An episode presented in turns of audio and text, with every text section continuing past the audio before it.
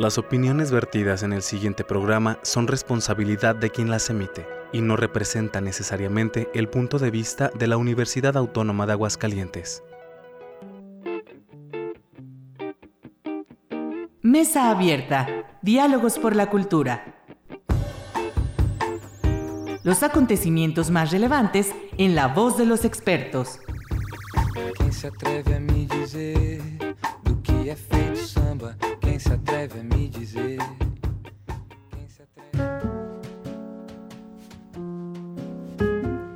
¿Qué tal? Muy buenas noches. Bienvenidos a su programa Mesa Abierta, Diálogos por la Cultura. Y hoy hablaremos just- eh, sobre el tema de igualdad de género y equidad de género en el sector cultural.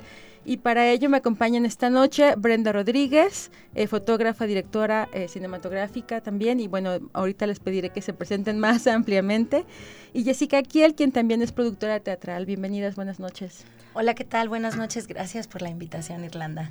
Hola, ¿qué tal? Muy buenas noches a todos. Y no Gracias, sé, a ustedes gracias. Y una breve presentación del trabajo que han estado haciendo en, en sus disciplinas artísticas. Bueno, yo tengo más o menos alrededor de 12 años en la producción teatral.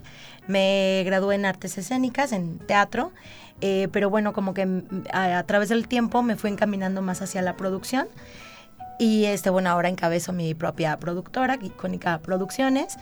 Y pues bueno, trabajo para el ámbito privado, cultural, institucional, festivales, en muchos tipos de, de mm, pues bueno de manifestaciones eh, multidisciplinarias ahí haciendo producción con siempre con un, rodeada de un grupo de personas eh, y pues bueno muy contenta de estar aquí nada Muchas más. gracias. Sí.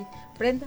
Pues sí, mi, creo que mi eh, desempeño profesional siempre ha estado rodeado al cine, ya sea desde la producción, eh, de- en sus en diferentes áreas, desde la producción misma, la realización, la cinefoto y posteriormente en la gestión y la exhibición, eh, en otros proyectos alternativos, pero siempre siempre en torno al cine y pues ahora en la academia Muy también. bien. Sí, sí, sí, donde somos compañeras. Somos compañeras en del el centro. En el Sí. Centro de las Artes y la Cultura. Justamente. Brenda pertenece al departamento de, bueno, la carrera de medios audiovisuales.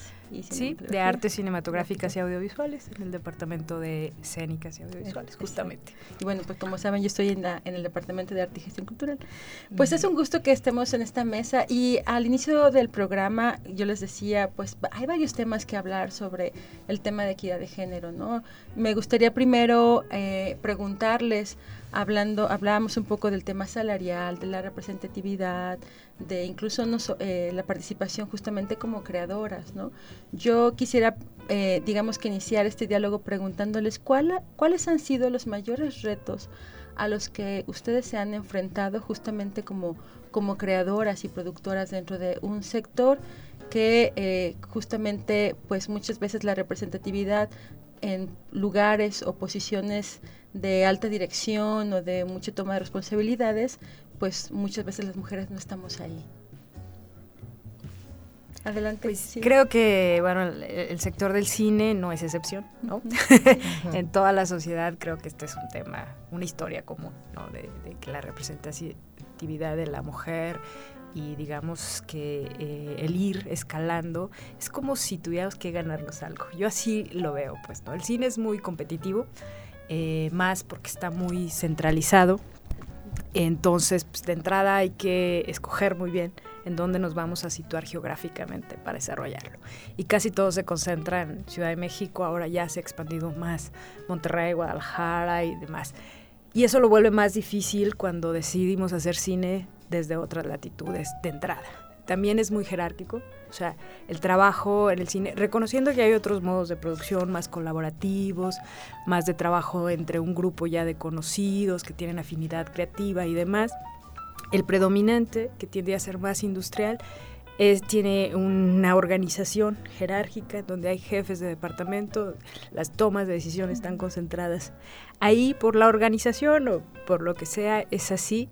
Y entonces eh, entrar a hacer una película de por sí ya implica un, camino para poder ganarte.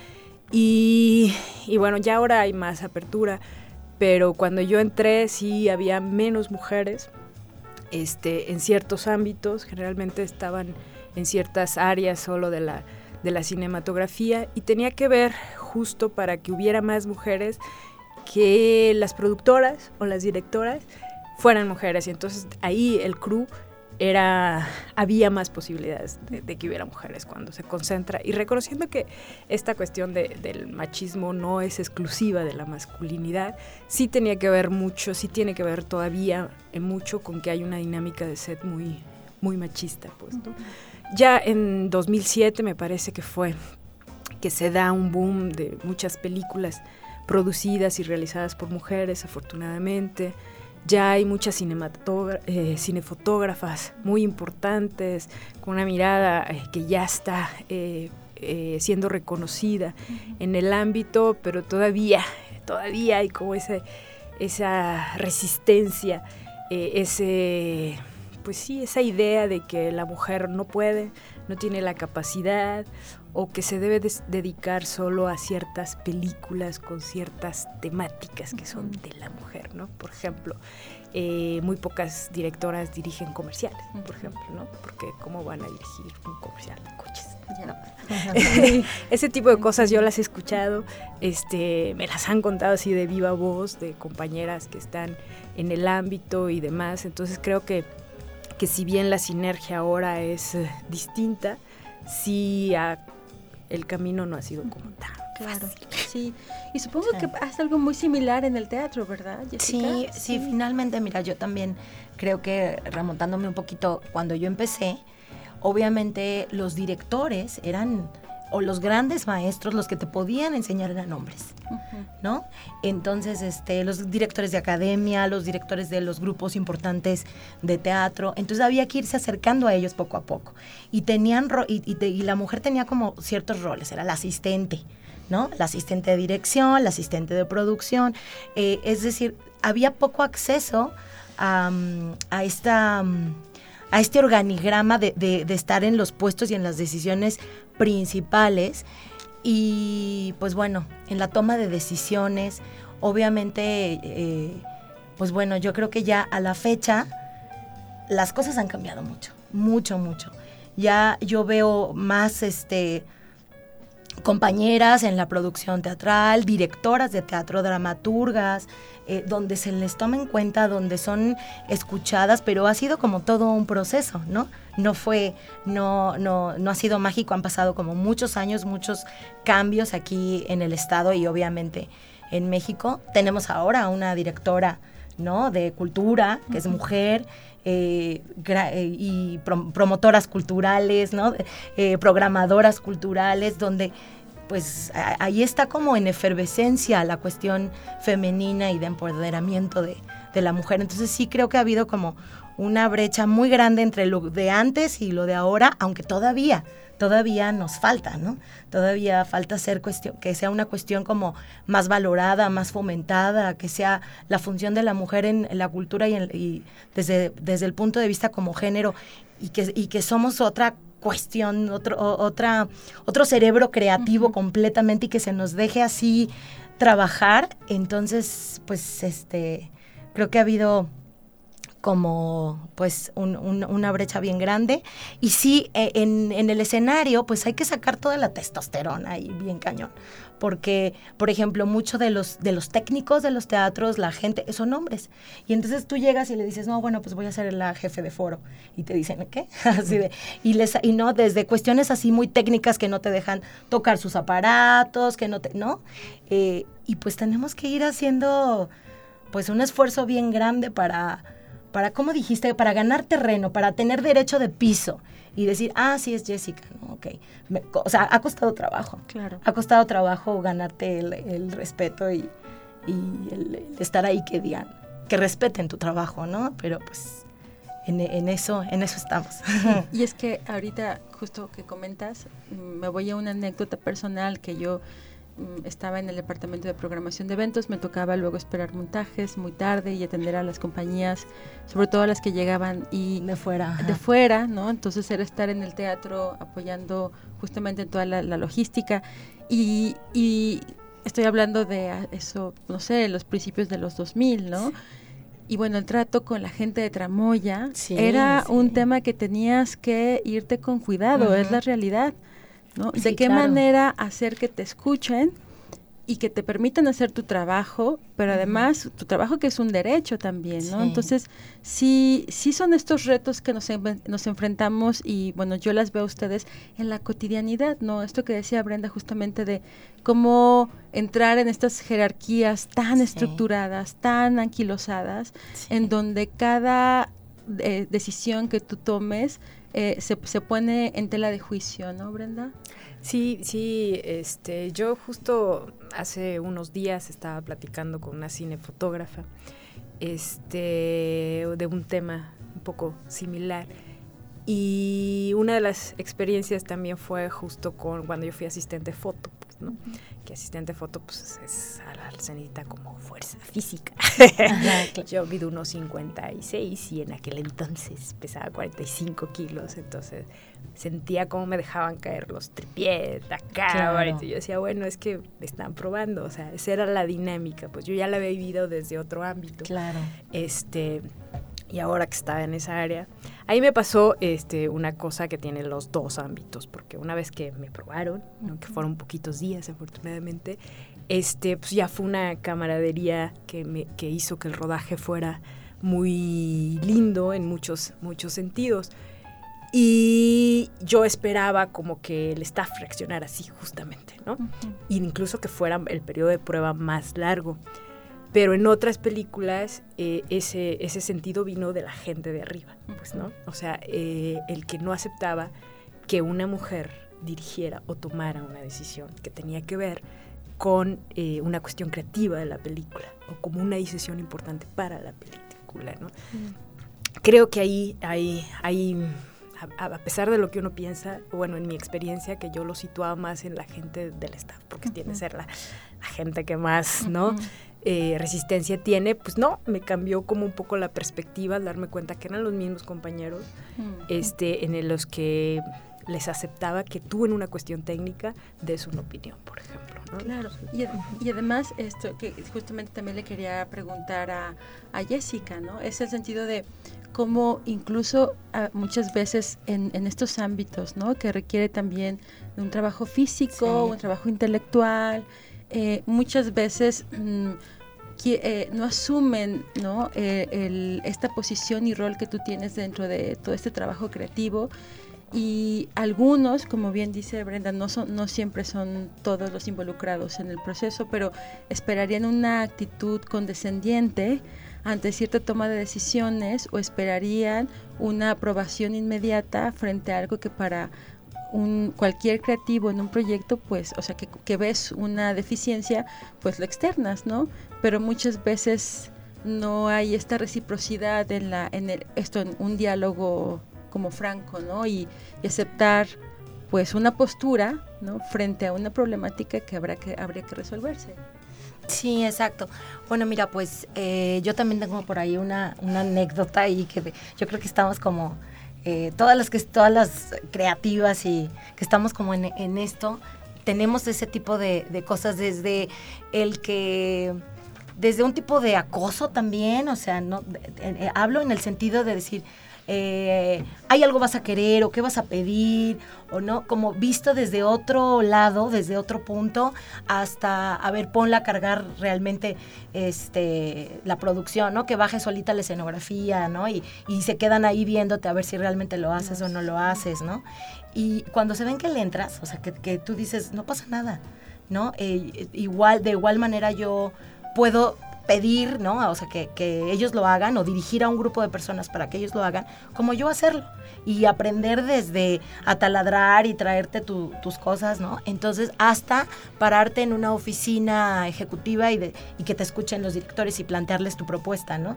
Y que se te queden viendo así como de, "Mm", ¿no? Y, y que, como dices, eh, no sea, o, o te ponen en una tela de juicio simplemente, a lo mejor por la edad, o por el género, por ser mujer, o por desde, desde otro lugar, pues estás en otro estatus, ¿no? O, no, o no puedes acceder rápidamente. Entonces, pues sí, sí, sí me ha, sí me ha pasado. Yo recuerdo muy bien una vez que estuvimos presentando un, para una cuestión ahí de una institución pública, eh, unas funciones para que se iban a presentar al aire libre. Y pues bueno, era, había, una, había muchas cuestiones de logística y técnicas que resolver. Y entonces teníamos como juntas para, bueno, y, cómo se va a hacer, y el horario, y los técnicos, y quiénes, ¿no? Y de plano, el director del instituto, que obviamente no lo voy a decir, este, pero le costó mucho trabajo que yo diera indicaciones, ¿no? Era así de como, ¿por qué? ¿No? Y a ver, déjame, entonces le hablo a mi gente, que era un grupo de hombres, donde ellos sí podían tomar la decisión, ¿no? Y, pues fue como difícil, es, es difícil siempre, porque no, no, no, no siempre eh, encuentras como apertura, ¿no? A, a que lleguen mujeres a, a, la toma de decisiones. Entonces ha sido y, y, eso, y eso me lleva justamente a lo que comentaba Brenda hace un momento. Eh, como estos, finalmente la importancia de, agentes mujeres, ¿no? De, entre comillas, pongo controladores, como también se denomina dentro del sector, gente que esté dispuesta a, justamente a dar, eh, a dar los espacios, porque finalmente no es una cuestión solamente de confianza, es una cuestión de, de apertura, ¿no?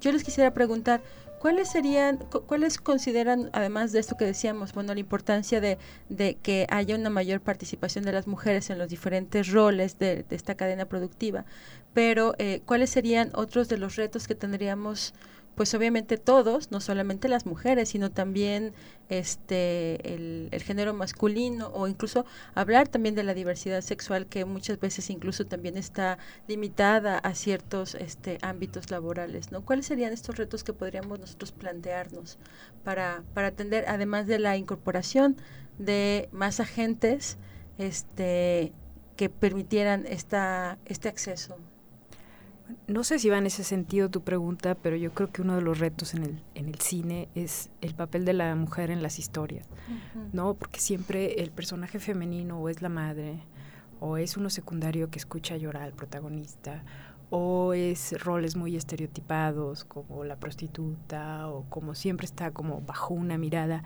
eh, masculina o cuando hay una representatividad la mayor parte del tiempo es porque una mujer dirige porque una mujer es la guionista entonces creo que desde ahí hay que impulsar que estas historias pues, den cuenta de una mirada más abierta, más diversa sobre qué tipo de historias estamos contando, pues. Eh, recientemente nos tocaba trabajar en un texto, justo en conjunto con una de mis, eh, las chicas que está haciendo la maestría en arte y que estoy acompañando eh, su tesis, un texto en conjunto sobre, sobre el cuerpo femenino desde las distintas áreas a las que nos dedicamos, la moda por parte de ella, la filosofía y en mi caso eh, en cine. Entonces, eh, pues traté de buscar como muchas propuestas de que de, de mujeres o de la figura femenina en el cine de hombres y me encontraba siempre como con una, un mismo patrón, una misma mirada y eso creo que ya hay que erradicarlo, pues, ¿no? Yo creo que ya, eh, ya debemos darle la vuelta al hoja a esas historias, a esa, ese rol que ha asumido la mujer en el cine mexicano y empezar a buscar a contar otras historias. Y eso no tiene que ver necesariamente con que la mujer sea la que escriba o la que le dirige, sino darnos la oportunidad de tener una mirada más sensible hacia el otro, ¿no? independientemente de quién sea el otro. Y eso ha faltado, que estamos muy encasillados en, en mirar de determinada forma a, a, los, a los personajes que juegan en las historias. Claro, y que además finalmente también esas historias construyen imaginarios. Totalmente. Y que desde, desde esos imaginarios hay un acercamiento hacia el otro, ¿no? Desde ahí. Desde ahí, claro. sí, sí, Exacto. En, tu opinión, ¿cuál sería? Fíjate que yo, yo, yo quiero hablar un poquito de, de, la parte como opuesta en este sentido. Em, a la, en, en, la actualidad yo creo que ahora ya hay como muchos programas específicos para mujeres, como donde es...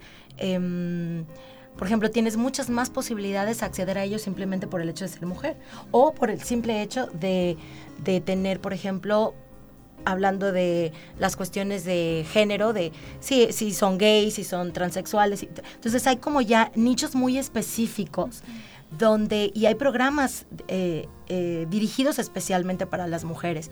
Entonces, mm, yo más bien creo que ahora el reto es que las mujeres eh, tomemos eso, eh, eh, esas, eh, esos, esas oportunidades que se abren, que se están abriendo, que, que yo creo que cada vez hay más em, espacio para poder eh, tener libre expresión y, y que de verdad el colectivo no, nos sentamos como empoderadas en el sentido de, de poder tener, la, tenemos completamente las capacidades para acceder a ellos y entonces es que le llegue a todas las mujeres que estén dispuestas a trabajar de manera creativa o aportar, que hay mucho que aportar a la cultura. Entonces más bien yo creo que eh, ahora por eso preferí hablar del otro como, como desde el punto de vista que ahora hay más oportunidades, eh, desde como a nichos muy específicos, donde también el hombre, ¿no? Se ha sentido ahora ya discriminado, ¿no? Con toda esta cuestión de, no, pero ahora es para las mujeres. Y, entonces, como que yo siento que la, la cuestión ha cambiado, pero sigue siendo un reto que las mujeres encabecemos más estos puestos, estas oportunidades crecientes eh, que están ahora, creo Claro, yo. y que creo que vendría un poco también acompañado con lo que dice Brenda, ¿no? en el sentido de, bueno, si estamos viendo eh, la, la implementación de políticas afirmativas en el, en- justamente en el sector, o Exacto. los diferentes sectores, que estas políticas y esta mirada vaya acompañada justamente de un cambio de la perspectiva desde la cual se mira justamente este el trabajo de la mujer, eh, la función de la mujer, ¿no? Y no sesgarla solamente a estas, este, digamos, formas tan Estereotipadas.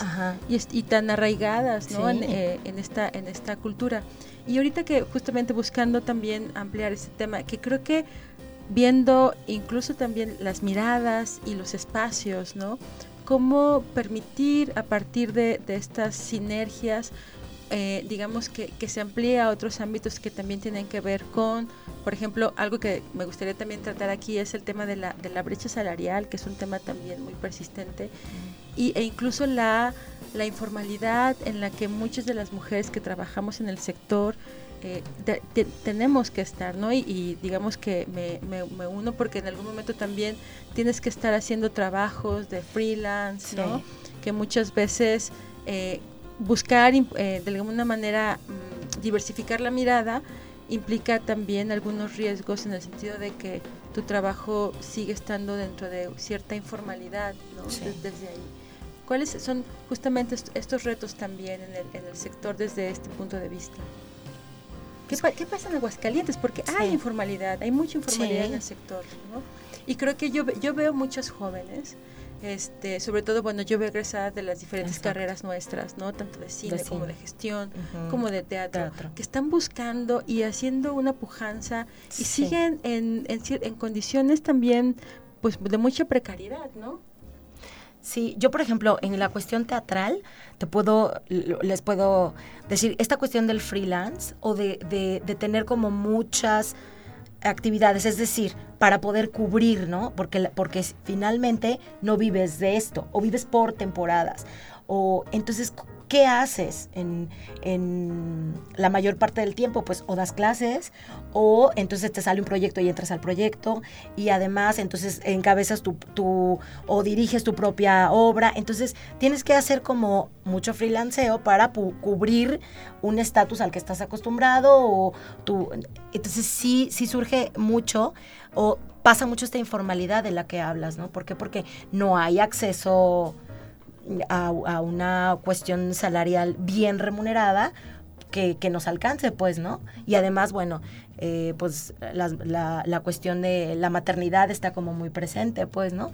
¿Qué, qué pasa con, con las mamás eh, de teatro que, que tienen que hacer múltiples funciones para poder estar ahí presente, ¿no? Siempre, todo el tiempo. Entonces, sí, sí sucede mucho lo que dices, claro. Un nivel de exigencia. Sí. ¿verdad? Es que no solo la cuestión de género es discriminación, sino que también la cultura, dedicarte al ámbito cultural es discriminatorio. Y lo querer levantar una producción Sí. teatral o una producción cinematográfica implica una estrategia de fondos que tiene que ver casi que pedir en, en distintos sectores. Entonces eso hace que sea más complicado poder desarrollar una disciplina cuando no hay políticas eh, que te permitan hacerlo, o cuando eh, dentro del imaginario esto no es como eh, productivo, ¿no? Dedicarte a esto no es productivo. Entonces ahí te enfrentas a, a retos independientemente de, del género, ahora sí.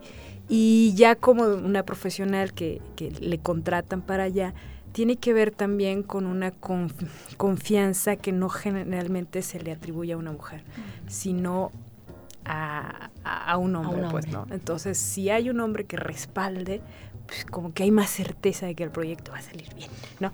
Si, si es un equipo de, si, es un equipo de mujeres, como que todavía le cuesta otorgar ciertas, ciertas confianzas. Entonces, sí tiene que ver, yo sí, sí, sí he encontrado en, eh, en una película o en, en la forma más industrial de hacer cine, pues tienes un tabulador. Independientemente de si es hombre o mujer, tal. En ciertas eh, funciones o ciertos roles que cumples. Pero producción o dirección, si es mujer, generalmente el porcentaje sí es, sí es mayor. Últimamente ya eso se ha debatido mucho en la, industria cinematográfica, en el, en el, gremio, y ya la brecha no es tan marcada como antes, pero creo que sí tiene que ver con que se sufre en todos los sectores, básicamente. Lo seguimos padeciendo. Sí. Y bueno, pues tenemos que terminar este programa.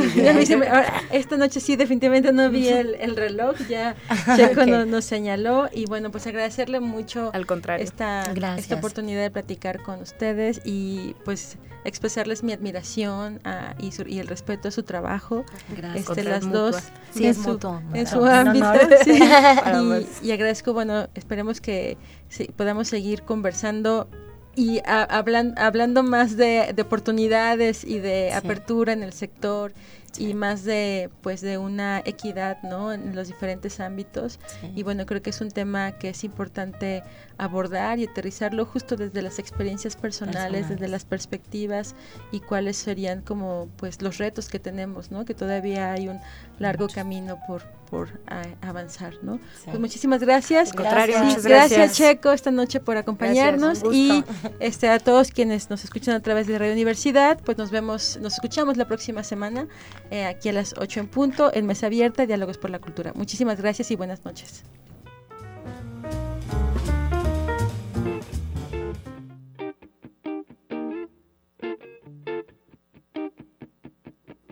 Mesa Abierta, Diálogos por la Cultura.